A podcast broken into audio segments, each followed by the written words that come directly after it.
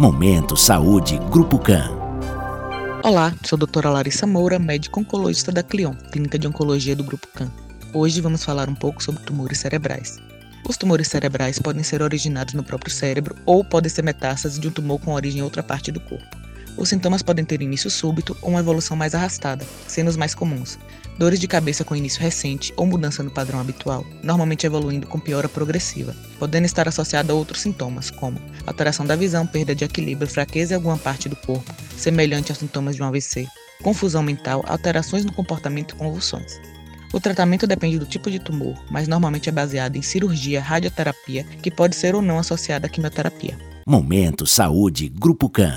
Grupo CAN. Central de Marcação 3352 8800.